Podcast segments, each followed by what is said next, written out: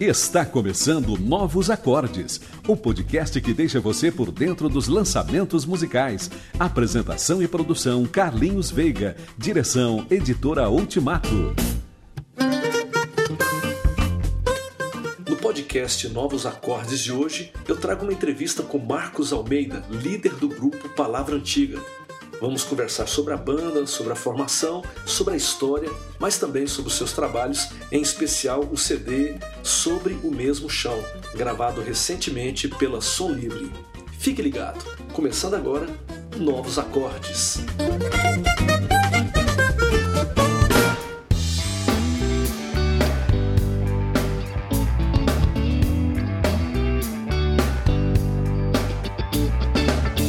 abraço a você que está ligado aí no programa da gente, o podcast Novos Acordes.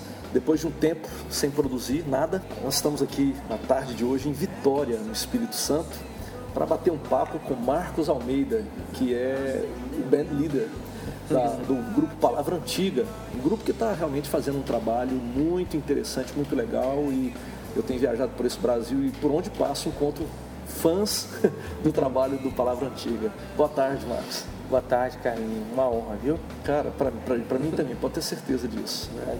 Eu estou muito feliz de estar aqui com vocês, porque a gente já se encontrou algumas vezes em eventos por aí, é e eu tenho visto o crescimento da banda, né? E como é que tem sido isso, esse momento para vocês? Né? É, a gente está fazendo agora cinco anos, né? E nós lançamos nosso primeiro disco no dia 21 de junho de 2008, né? E ali que a turma começou a conhecer a gente, foi um EP com seis faixas, né? Ah, um formato que chamava ESMD, ainda existe esse formato, que é um, um formato é, criado para para fazer uma concorrência com a pirataria, né? Assim, ele é, só pode ser vendido com um preço bem baixinho, na época era cinco reais, mas é bem bonitinho, tem um encarte, tem, tem a capinha assim de papelão, bem bonito. Isso virou assim, começou a viralizar, né? Sei. O pessoal comprava por cinco reais, é. vou levar três, vou levar quatro. Vou levar... Teve uma, uma irmã lá que comprou 50, oh. 50 e começou a dar isso assim, sabe, para as pessoas. E aí depois disso, em 2010, nós lançamos o Esperar e Caminhar, e já com uma, com uma distribuidora, assim. E, Esse segundo trabalho tinha algumas músicas do primeiro? Tinha, é. Eu lembro. O primeiro eu tive acesso através de um amigo comum, né? Que é o é. Mário Freitas. o Mário, Ele pastoreava lá em é. Belo Horizonte. Ele me mandou por correio o trabalho de vocês. Aí eu escrevi na Ultimato novos acordes sobre o primeiro trabalho de vocês. Né? E a gente comemorou até. É, pois é, eu lembro que a gente se encontrou no Som do Céu depois. Né? E aí um tempo depois foi quando a gente eu vi o segundo trabalho e percebi que tinha realmente algumas faixas, né? Isso. A gente manteve das seis do primeiro disco, é, a gente ficou com quatro, quatro delas, e fizemos uma, uma remixagem, uma remasterização, porque o disco acabou sendo masterizado, Esperar Caminhar, uhum. em Londres. Então, nós abrimos as, os, os áudios, né, as trilhas daqueles, daquelas canções, Casa, Feito de Barro, Pensei, é, Eu Li Meu Dia, isso, é, as quatro. E é, refazemos, refizemos a, a, a, mix e mandamos junto com as, as novas músicas para Londres. Né? O pessoal do Abbey Road fez um, uma master bem bacana, bem legal e deu uma cara de um novo disco, né? E aí nesse novo disco Esperar Caminhar nós incluímos mais sete, sete faixas, se não me engano. É, o oito eu não estou me lembrando agora as faixas certinhas. Mas aí a gente colocou Vem Me Socorrer, que virou hit em Belo Horizonte, é, Hulk Marker é, e outras tantas faixas. São 13 faixas, se não me engano, uhum. Esperar Caminhar. E agora, né, em 2012, finalzinho de 2012, a gente lançou Sobre o Mesmo Chão, né, que já é de uma fase assim é bem nova, mais recente, assim, de, de músicas novas, porque esse disco Esperar Caminhar hum. e o volume 1, é, eu, as canções desse disco eu, eu, fiz assim quase que na mesma época, ali por volta de é, 2007, 2009 no máximo, assim, né? Então são canções de uma, da mesma safra, né? Sei, então. E depois, quando a gente começou a viajar, na caminhada, e eu fui fazendo outras canções que estão agora nesse, nesse disco, sobre o mesmo chão. Legal. Vamos conversar no segundo bloco sobre esse, especificamente sobre esse novo trabalho de vocês, né, sobre o mesmo chão. Vamos Eu queria que você agora indicasse uma música para a gente rodar e você pudesse compartilhar um pouco dela. Como é que, porque eu percebi É. que você é o, é o compositor, né? Basicamente todas as canções. É, né, desse novo tive essa honra de fazer, né, de, de compor, de fazer as letras e tal, né. Olha, eu acho que, pra gente começar, uma música que marcou a história do Palavra Antiga e que virou um hino, assim, a, pra turma conhecer, quem não conhece, é Casa. A gente, a gente pode começar com ela. Maravilha. Foi regravada pelo, por uma dupla sertaneja chamada Christian Ralph, né? E também recebeu outras versões alternativas aí pela, pelo Brasil afora. Eu acho que foi o início ali, né? A primeira música que eu senti que eu fiz mesmo, assim, sabe? O- a obra-prima da, da primeira obra, eu acho que foi Casa. Então, E ela é legal, ela tem uma relação com essa ideia do, do Espírito Santo que habita. né? Como é que foi fazer essa música? O que foi que te levou a compor? Então, eu- o, o que me levou a fazer essa canção foi uma certa impaciência com algumas discussões, porque a gente, a gente que vive o cotidiano da igreja, a gente às vezes para assim para comer alguma coisa com, com os amigos e, e existe alguma, aquelas questões, né? Tipo, é, isso pode, aquilo que pode, isso, isso, isso é certo, isso é errado.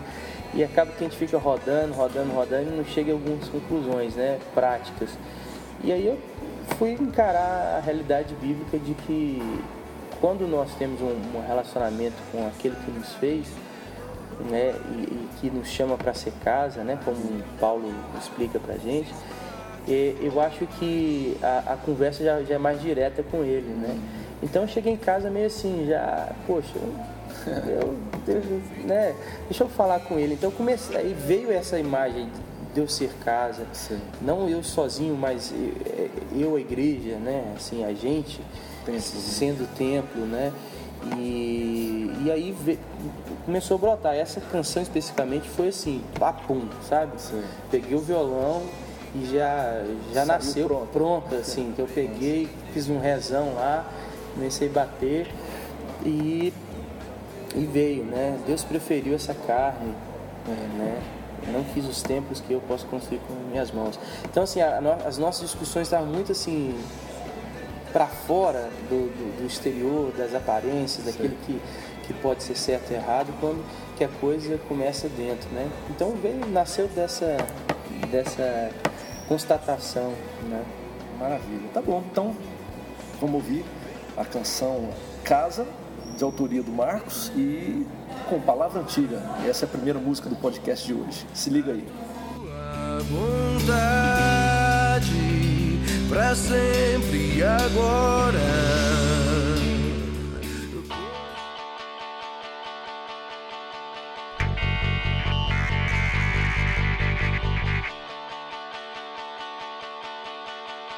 Deus preferiu essa carne, não quis os templos que eu posso construir com minhas mãos. me fez casa, eu sou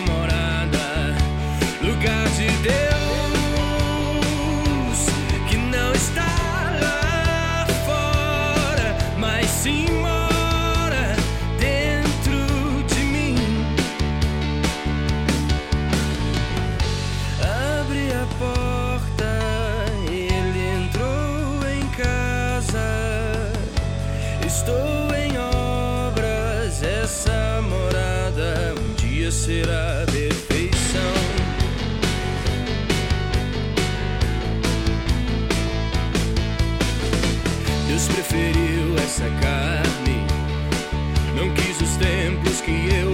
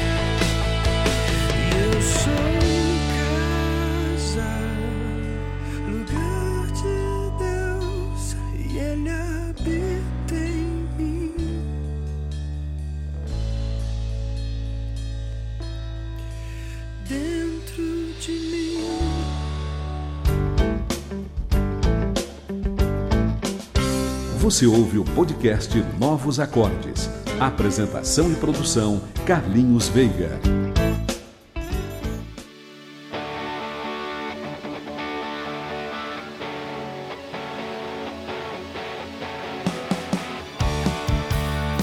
Voltando para o segundo bloco, ouvimos Casa, música com palavra antiga.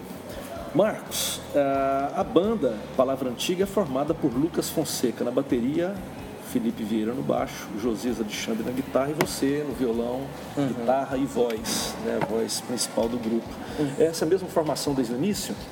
Mesma formação. Né? Aliás, a gente já tocava junto assim, há, há cinco anos antes disso. Né? Rolou o quê? Na, na igreja? Como é que foi? É, assim? a gente se, encontraram? conheceu na estrada. A irmã do, do Josias é uma cantora também, é, é mais focada assim para música sacra mesmo, música da igreja, Heloísa Rosa. E a Elu nos convidou é, separadamente, ela foi conhecendo cada uma assim numa, numa- numa estação da caminhada dela e a gente foi sendo agregado ali, a, a- cada um foi sendo agregado à banda. Então ela primeiro começou com o Lucas e o Felipe, isso em 2004, se eu não me engano, os meninos eram guris, assim. Sei.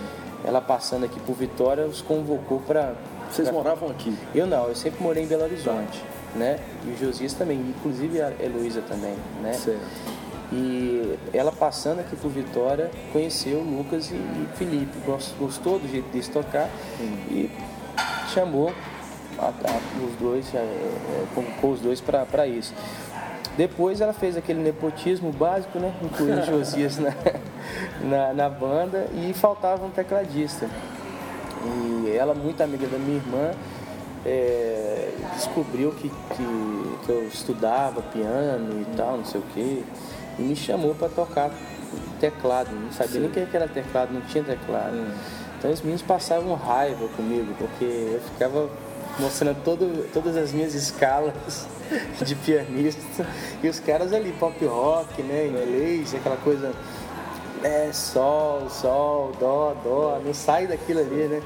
E eu tive que é, compreender aquele universo pop, que pra mim era muito esquisito, né? Eu ficava ali, aquela paradeira né, no teclado.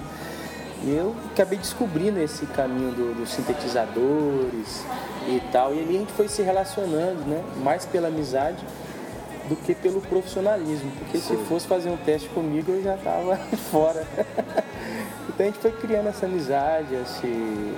foi uma caminhada muito importante para a gente no sentido espiritual, assim, de, de formação, de, de, de discipulado, sabe?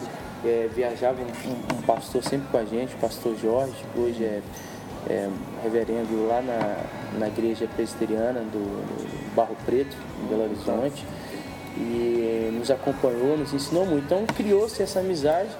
Então quando a Heloísa é, foi, se casou em 2007, ela tinha plano de mudar e tal, ela entendeu que, que a gente já estava começando ali com algumas composições, mostrando algumas coisas para ela ela entendeu que era um momento da gente arriscar mesmo, assim, de, de, de fazer uma, uma coisa autoral nossa, né? Então ela foi a primeira assim, a empurrar a gente. Incentivou mesmo. Incentivou, despediu a gente. Como é que você migrou da, do teclado? Porque hoje na banda você não faz mais teclado. Né? Não, é, é, é. Por enquanto não, né? A gente. Na verdade, eu, eu sempre fui assim, meio curioso, né? É, quando eu comecei a tocar mesmo, eu comecei com violão, aos 13 anos. Né? Meu pai me deu um primeiro violão e foi meu primeiro professor também. E aí na igreja, quando eu me converti e tal, conheci a igreja evangélica, lá eu fui para quanto instrumento. Faltou o baixo, eu tocava baixo. Assim, aí o tecladista foi embora, eu peguei o teclado. Então assim, quando, quando a gente formou Palavra Antiga, a gente até gravou alguns teclados, sabe? Só que a, a, a estética do teclado estava muito mais voltada para a ideia do, de soar como uma guitarra.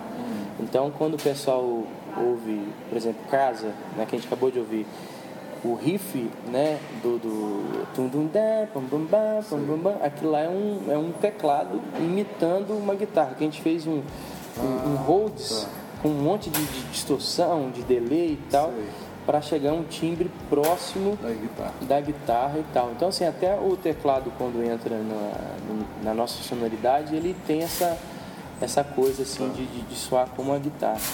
E aí, é, para liderar a banda, eu entendi que, que era mais, mais fácil se eu tivesse com uma guitarra na mão. Trânsito, eu ficava mais, ficava mais é, livre, né? Mais livre. Etc né? E aí o Josias me incentivou muito, porque eu, eu tava meio enferrujado na guitarra. Mas aí eu resolvi pegar, né? Eu nem usava pedal nem nada, porque eu tinha uma impaciência com aquele de, de pulgar as coisas, de escolher o timbre e tal. O Josias é o, o intelectual do timbre, né? Ele vai lá e, e faz. E ele foi me incentivando, daqui a pouco eu comprei um primeiro pedal, é. foi montando, e, e hoje já estou mais por dentro do assunto, mas não me considero um guitarrista assim, não, sabe? Antes da gente entrar na, no, som, no, sobre esse novo trabalho, uhum. é, eu vejo que vocês têm um rock diferenciado, né? Dos demais que a gente normalmente ouve nas bandas cristãs pelo Brasil afora. Uhum. Vocês têm uma influência muito forte do rock inglês. Uhum. É isso. Como é que nasceu essa questão? Ou é. qual, qual que é a origem disso? de vocês, dos quatro, quem é que pesquisou mais ou que, é. que cresceu ouvindo isso, absorveu isso a ponto de fazer uma coisa com tanta, né, com tanta é. competência como vocês têm feito? Ah, obrigado. Eu acho que, que é bem, bem desse, dessa história que acabei de contar agora, essa historinha aí com a, com a Heloísa, né? Porque ela é muito a gente chama de retoside, né? Sim, tá.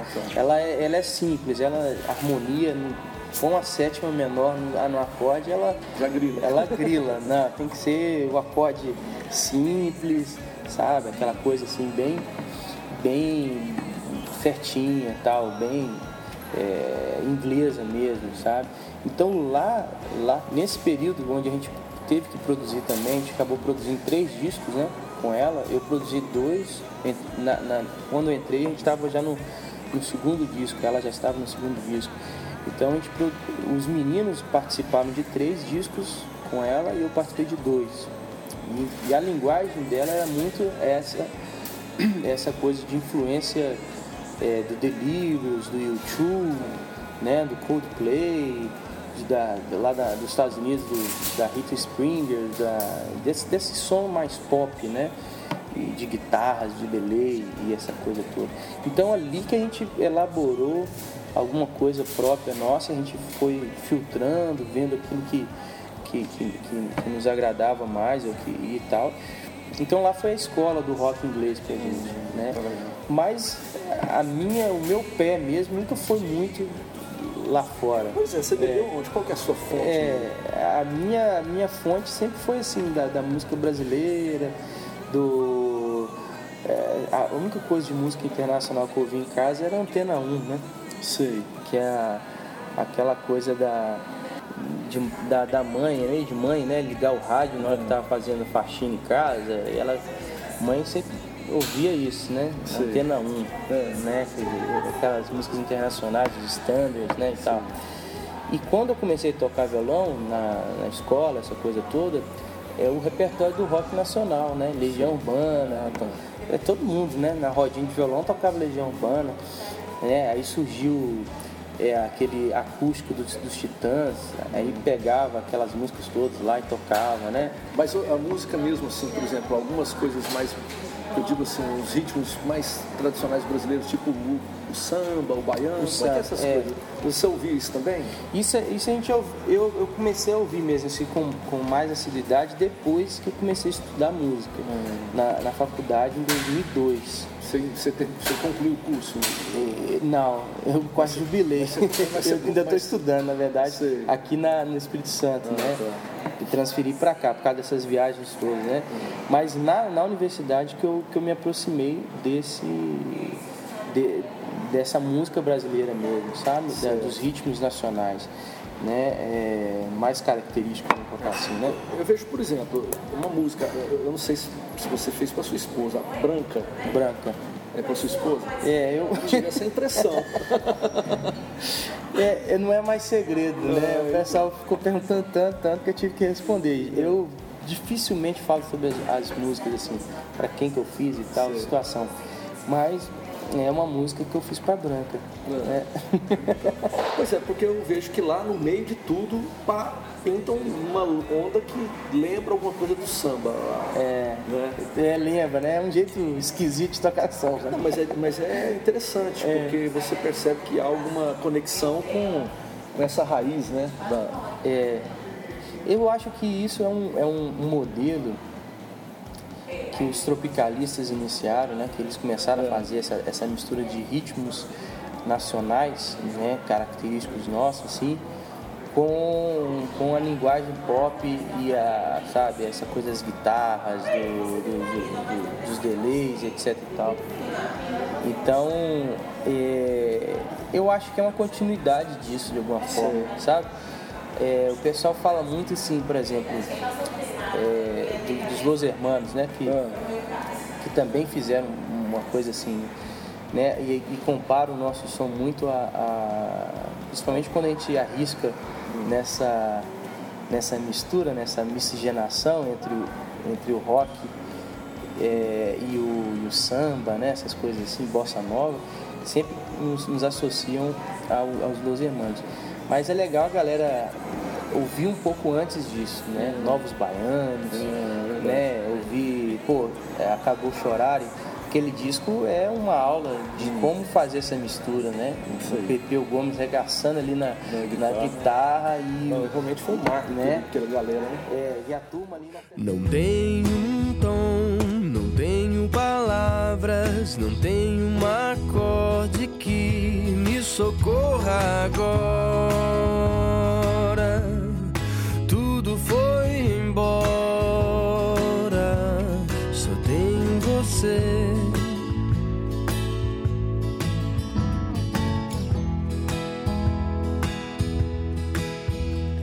Havia o silêncio que mostrou os meus vícios. Me agarro contigo, vem, me socorra agora.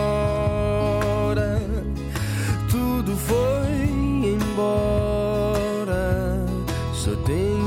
say.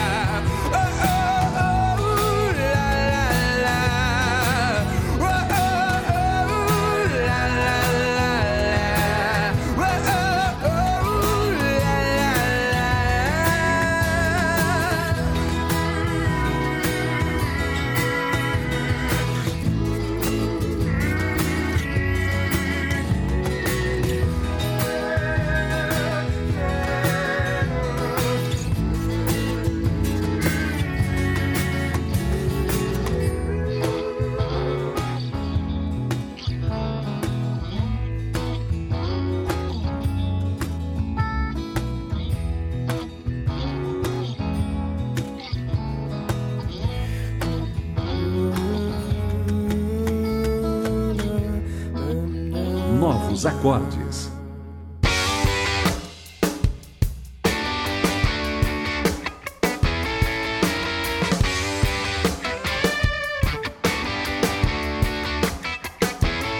No podcast Novos Acordes de hoje, a gente bate o papo com o Marcos Almeida sobre o grupo Palavra Antiga.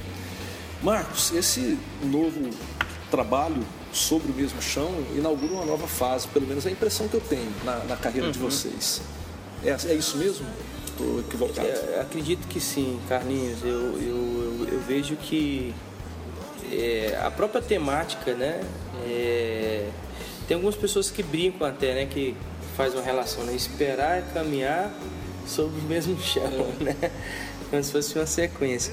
Mas, né, talvez seja, assim, inconscientemente, na hora de compor, eu fiz uma sequência disso, né? É como se fosse um, um discurso, segunda parte desse, desse discurso, sei lá, né? Que a gente espera caminhando não num chão diferente dos outros, mas sobre o mesmo chão de todo mundo, porque é a dádiva, né? É, o- é o mundo real, é o mesmo sol, a mesma estação, é a, a mesma realidade, vamos colocar assim, né? É, isso, isso para mim ficou claro. Eu vejo que é uma música que ela não nega materialidade, pelo contrário, é uma, uma, uma música que ela reafirma essa ideia da encarnação, ou seja, de estar presente na vida, na sociedade. né? É uma música, talvez diria eu, pró-encarnação. Né? Agora é interessante que é uma música engajada, porque em determinado momento na letra você fala sobre é, subversão do mundo. É. Subversão, segundo entendi, do sistema. O que, que significa isso? É, para mim, subverter é, é aquilo que, que a letra está dizendo ali, né? E vou subvertendo o mundo, amando a esperança que salta os muros e brinca arteira com tua criança. Então, assim, essa ideia dos muros, né? Da gente é, tá tão assim cercado de preconceitos, de situações e de pensamentos e de barreiras né, que a, a nossa tradição colocou e a tradição do outro também colo- colocou. A, sei lá, se a gente for colocar aspectos da indústria musical também, as prateleiras, né, as famosas prateleiras das, das lojas de música, né, são muros também, são estruturas que, que foram construídas para separar, para discernir as coisas, né? E aí o sobre o mesmo chão vem, vem dessa ideia de que existe um chão que ampara todas essas diferenças, né? E se existe um, algo de semelhança mesmo é que nós estamos pisando todos nós sobre esse mesmo chão, né? Tem um lado também que eu percebi né, nas músicas desse disco, que você trata de uma maneira um tanto crítica, ao meu ver, essa questão do sagrado, né? A música sagrada, você fala de um sagrado que acende em abril e se espatifa em maio. É, pois é, é uma, é uma coisa assim, uma- é, me perguntaram uma vez, né, se é, teve um, um certo acontecimento aí na história da- recente da, da igreja, é, que um determinado pastor foi- é, usou uma foto um pouco polêmica para divulgar uma reunião, um culto dele e tal, e aí foi, foi foi uma semana, talvez um mês assim de muita, muita polêmica e tal.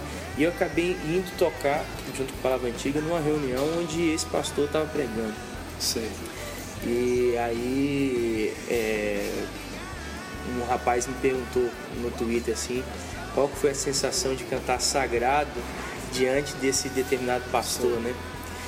Aí eu respondi para ele, cara, foi a- exatamente a mesma sensação de quando eu fiz lá no meu quarto. Né? E quando eu fiz, eu fiz é, observando a, a- a própria realidade da minha relação com o sagrado. Né?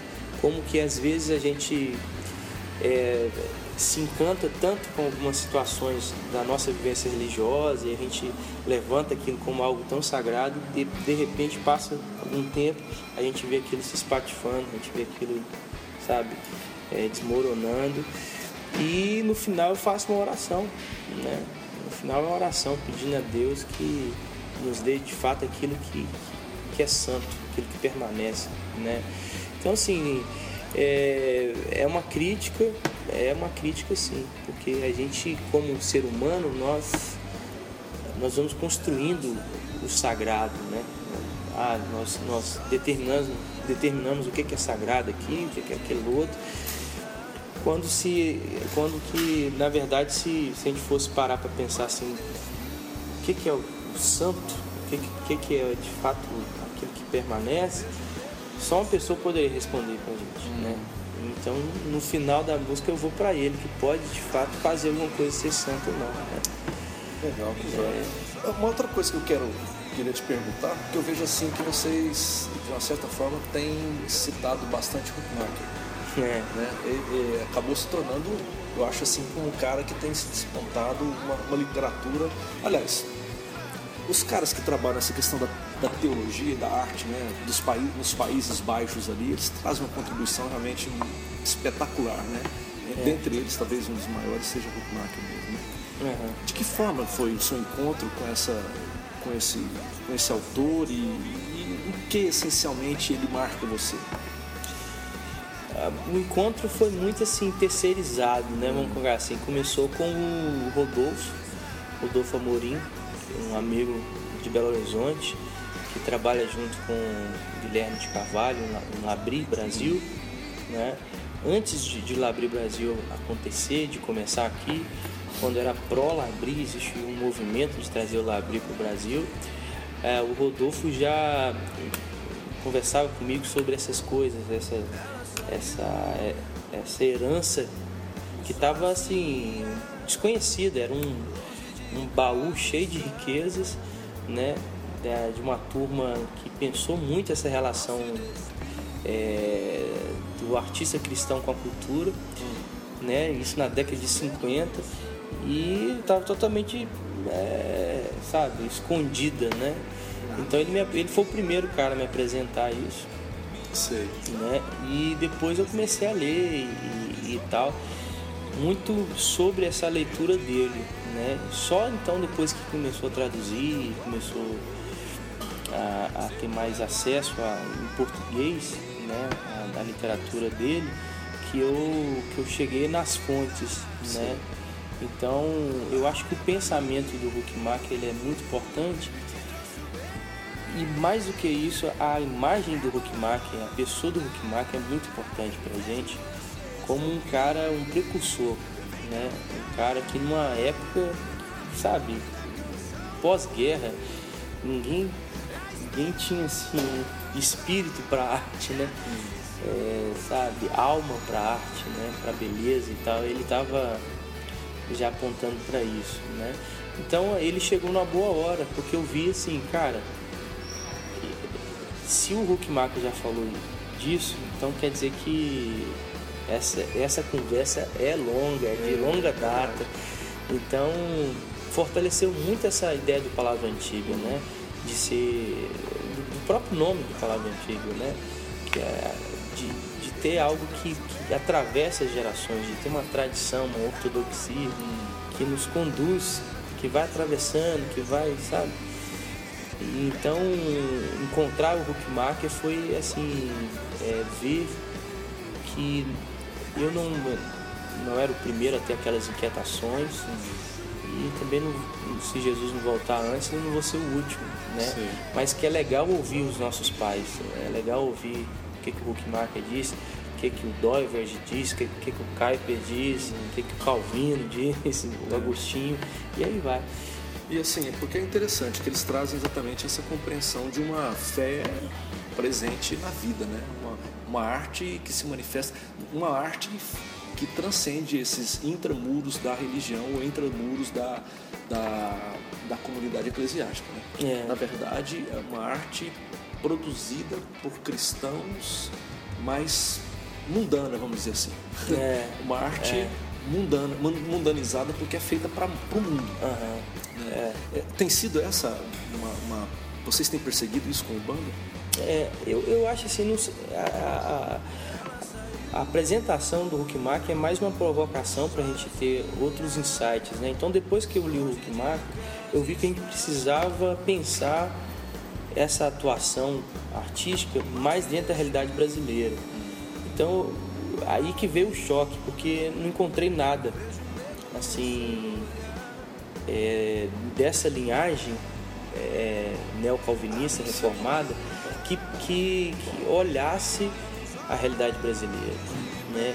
Então eu eu tive que, que encarar alguns desafios. Então depois que eu que eu, que eu li o Rick e tal e, e o Douglas, eu, eu encontrei assim uma sabe uma, uma inquietação muito grande de olhar para nossa cultura, sabe, de olhar para o Brasil e pensar uma forma de se relacionar com isso tudo que já foi feito e de produzir, de criar, né, de inventar uma arte dentro desse mundo.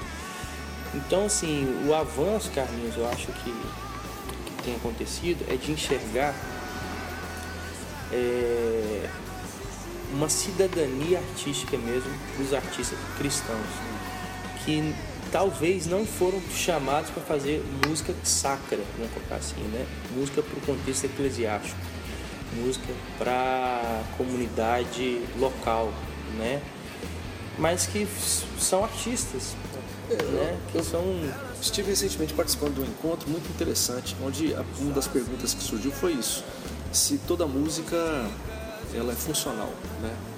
Claro, a gente bem, até o próprio arte não precisa de justificativa uhum. para ir para dizer alguma coisa semelhante, é um discurso bem interessante sobre isso, né? Uhum. Esse livro aí, tá, acho que vem trazer alguma contribuição.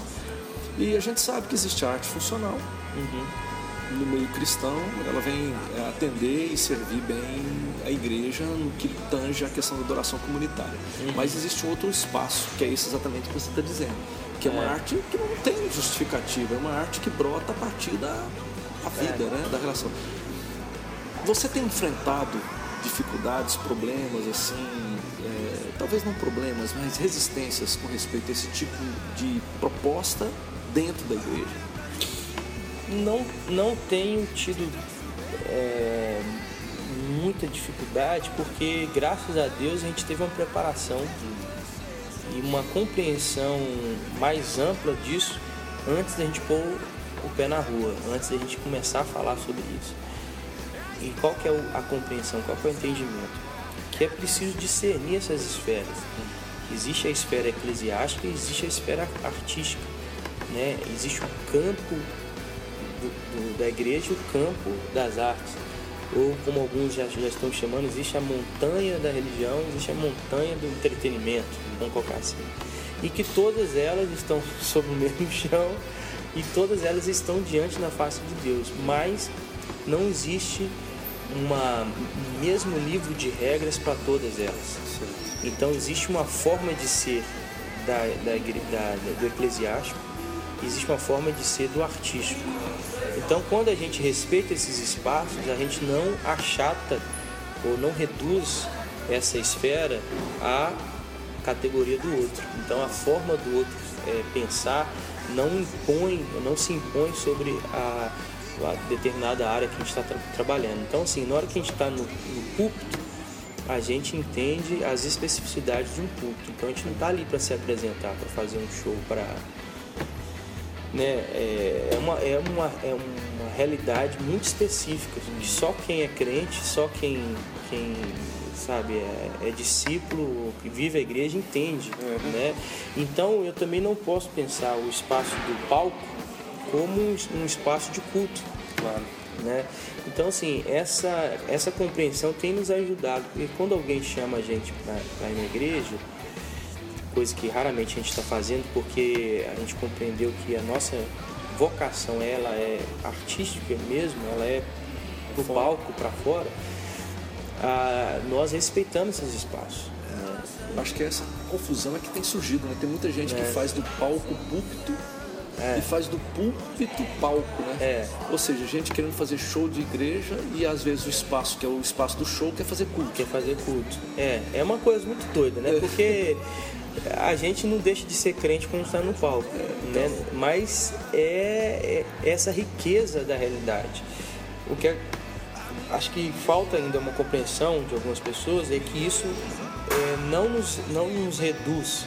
A gente não está deixando de experimentar uma espiritualidade quando a gente está no palco, mas é uma, uma outra forma de experimentar a realidade, né? que, que está acessível através da arte, através da beleza, e é onde ela pode se realizar mais plenamente, é no palco.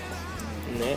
Então, assim, é, compreendendo isso, a gente acaba enxergando uma, uma, uma necessidade enorme hoje para essa esfera eclesiástica, que é de compositores de músicas para adoração, para louvor.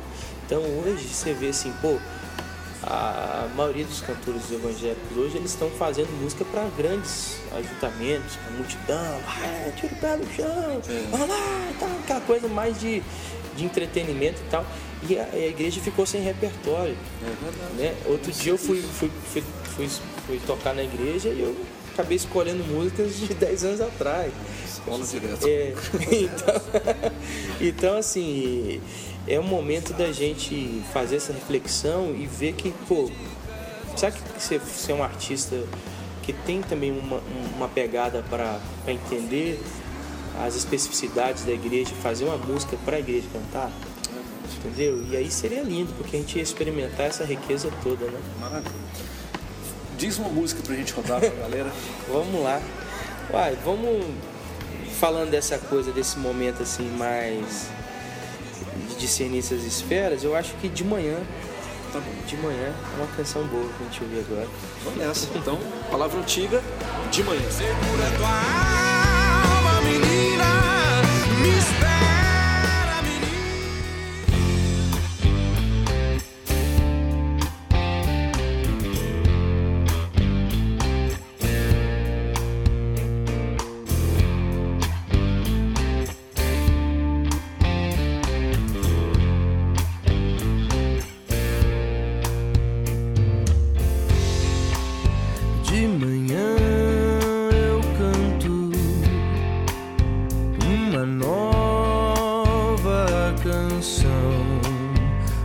você, amigo, do meu jeito, pois estou certo de que me ouvirá. Pois você jurou que estaria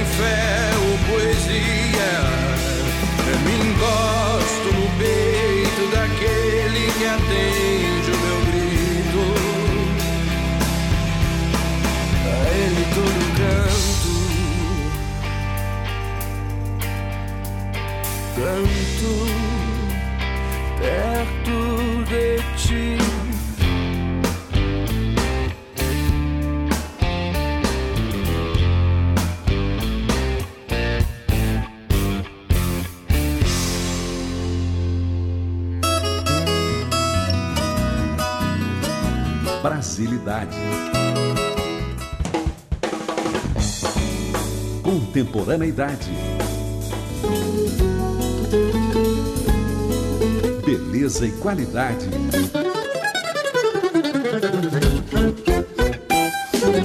Podcast Novos Acordes.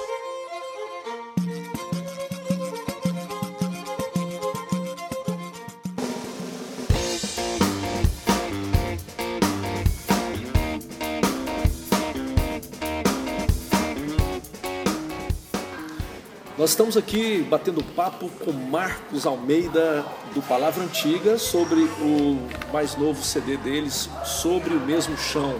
Aí. Marcos, e a relação de vocês com a Som Livre? Muito legal, cara. É, um ano atrás, né, no, no topo do mundo, que é um morrozinho entre BH e, e- e Rio de Janeiro, na saída de Belo Horizonte, tem um lugar que chama Topo do Mundo e um restaurante maravilhoso, onde a turma também do lado ali salta de, de paraglider, de uns daqueles negócios lá doidos lá. Eu já tive lá no lugar, muito massa. É, né? muito massa. né?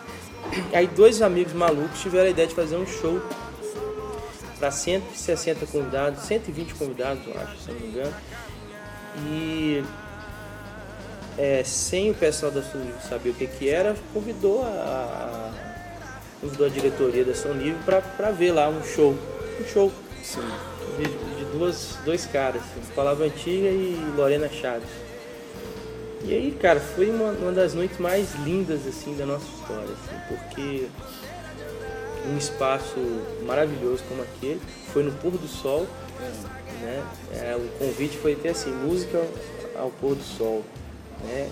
Palavra Antiga e Lorena Chaves, volta às 17 horas, assim, tá? Hum, comida de primeira, gente bonita, cenário lindo, som sensacional. E a gente tocou. Né? E os caras ali, ó, de frente, assim, né? numa mesa lá assim, assim, tentando entender aquilo. E aí no final, cara, depois que todo mundo foi embora e tal, eles ficaram lá assim, discutindo, conversando, tentando entender o que que é aquilo. Porque eles olhavam pra gente e falavam assim, velho, vocês são, são cristãos mas eu, a gente não consegue encaixar vocês na mesma prateleira do, do Diante do Trono, do Fernandinho. do- vocês estão fazendo uma coisa diferente. O que, que, é isso aí que vocês estão fazendo? Aí eu falei assim, cara, eu, eu acho que vocês são a pessoa mais capacitada para olhar isso. Aí, porque a gente faz música. Agora, a- o olhar de mercado é, é a expertise de vocês. Aí os caras, não, mas a gente não, a gente não, não tem, não tem palavra não para colocar, para encaixar que estilo, que coisa é essa que vocês estão fazendo. E aí eles começaram a perguntar. E aí foi um papo maravilhoso, cara, porque é, aquele tempo todo de preparação que eu falei com você, de estudar muito, de ler muito sobre como a realidade brasileira, como que é a cultura brasileira, como que é a nossa música, como que a indústria cultural aqui foi formada, né? É, como que é essa questão de identidade, né? Toda aquela, aquela leitura toda que eu, que eu fui fazendo e, e compartilhando, inclusive, lá no, no blog Nossa Brasilidade, é, me serviu muito na hora de conversar com eles. Aí eu falei de um monte de coisa, falei de, de Calabar, falei de Rodolfo Abrantes, falei disso, daquilo outro, para explicar para eles que o que a gente estava fazendo era música brasileira. Né? Aí no final eles. Pois é, cara, pior que é mesmo, né? Não, tem, não tem outra. Né? Porque assim, se a gente for é, tentar explicar o que, que é a música gospel, a gente não vai chegar a lugar nenhum. Porque não Verdade. tem nada que caracterize a música gospel. A no seu mercado, É. busca para o mercado. É, musicalmente não tem nada. Verdade. né? Então, assim, a, a gente sai dali com algum- algumas compreensões. Primeiro, é, é preciso discernir música de mercado. né? Ao classificar música, música, né? Use categorias musicais. Né? Então, a gente saiu com esse lema de lá, né? Classificar música musicalmente. Entender mercado. Agora, vamos, vamos olhar o mercado. Existe um mercado gospel. A gente não pode negar que existe um mercado gospel. Ele está estabelecido, ele foi construído du- durante décadas, né? desde o final da década de 80, início da década de 90, ele se fortaleceu. É um mercado que existe e que atende uma, uma- um público enorme, né? É, e comercialmente Evangélico. muito interessante para quem quer ganhar dinheiro. Muito interessante, né? E todo mundo sabe que a, a Som Livre não está fazendo é, filantropia, né? Nem querendo evangelizar É, nem querendo evangelizar. É uma coisa, é uma empresa. É uma empresa. Então, assim, como mercado, a gente é, entende isso, que o mercado gospel é inegável, ele está aí, ele existe, né? E vai continuar existindo.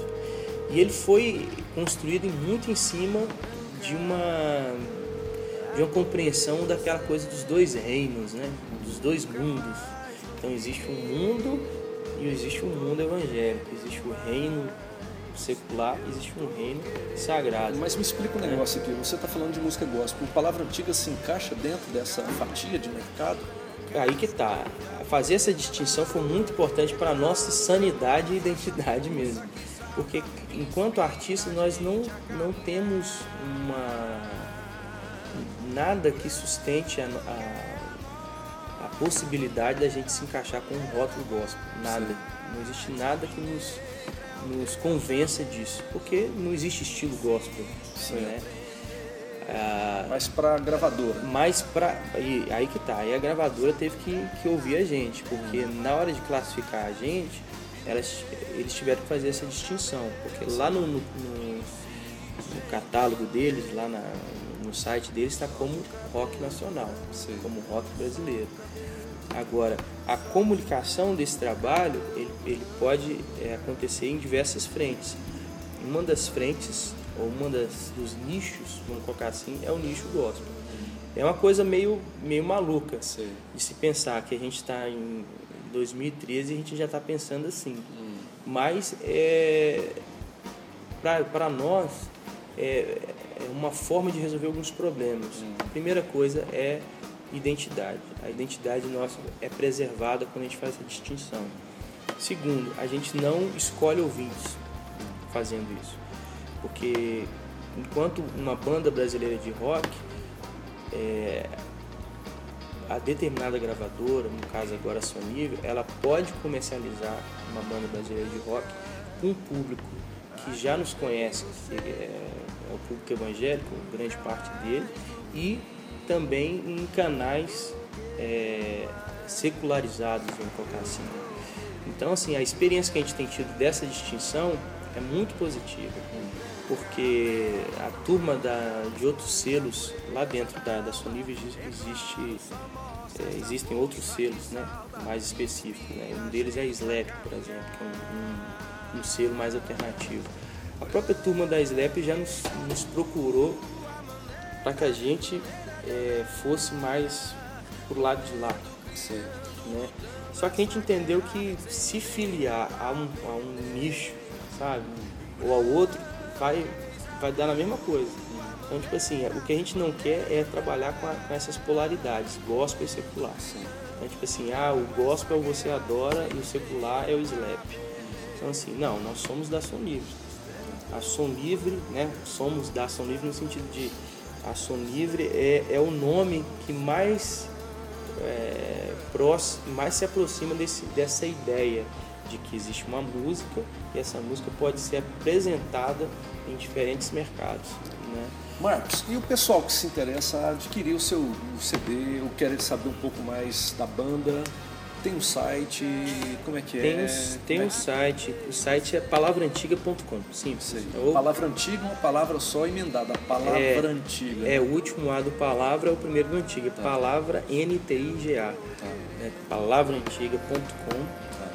E lá tem tudo, né? Tem a nossa turnê, tem é, os textos também que eu escrevo, né? Se a turma também quiser entender um pouco mais dessa forma nossa de pensar esfera artística e a nosso, nosso posicionamento no mundo, é, pode entrar num blog que eu escrevo que chama nossabrasilidade.com.br, onde eu falo dessa relação com a indústria cultural, com, com essa, é, esse novo paradigma, né, que não é polarizado, né, que eu acabei de falar assim brevemente né, com você. E o pessoal que é para. É possível adquirir o CD? É pelo site possível vocês? também, tem uma loja lá, né? Tá. palavraantiga.com.br loja. Você também encontra os discos. E nas piores e melhores lojas do ramo. Aí, Gerard. Pô, Marco, muito legal a gente ter esse papo- esse bate-papo aqui. Galera que tá ouvindo o podcast aí, vai desculpando, porque a gente tá aqui no, no- praticamente ao lado do hall do hotel aqui. É. Então, essa barulhada aí faz parte, compõe o, o panorama aqui, né? Legal demais. É no meio do mundo, né? É, legal encontrar você aqui em Vitória. Obrigado por ter vindo aqui pra gente bater esse papo. Obrigado, essa, essa entrevista legal, esse podcast. E que Deus continue abençoando o caminho de vocês aí. Que seja sempre Amém. um momento muito inspirativo para vocês. Amém. Obrigado. Obrigado, Carlinhos. Obrigado todo mundo aí. E vamos compartilhando, né? Vamos, vamos tentando viver essa boa nova, né? E subvertendo esse mundo com a esperança. Maravilha. Vamos ver então sobre o mesmo chão. Vamos a lá. música, a faixa título, né? Vamos lá. CD. Grande abraço para você que curtiu aí o podcast e a gente se encontra numa próxima edição, quando Deus quiser. Valeu. abraço, valeu, Marco. Obrigado.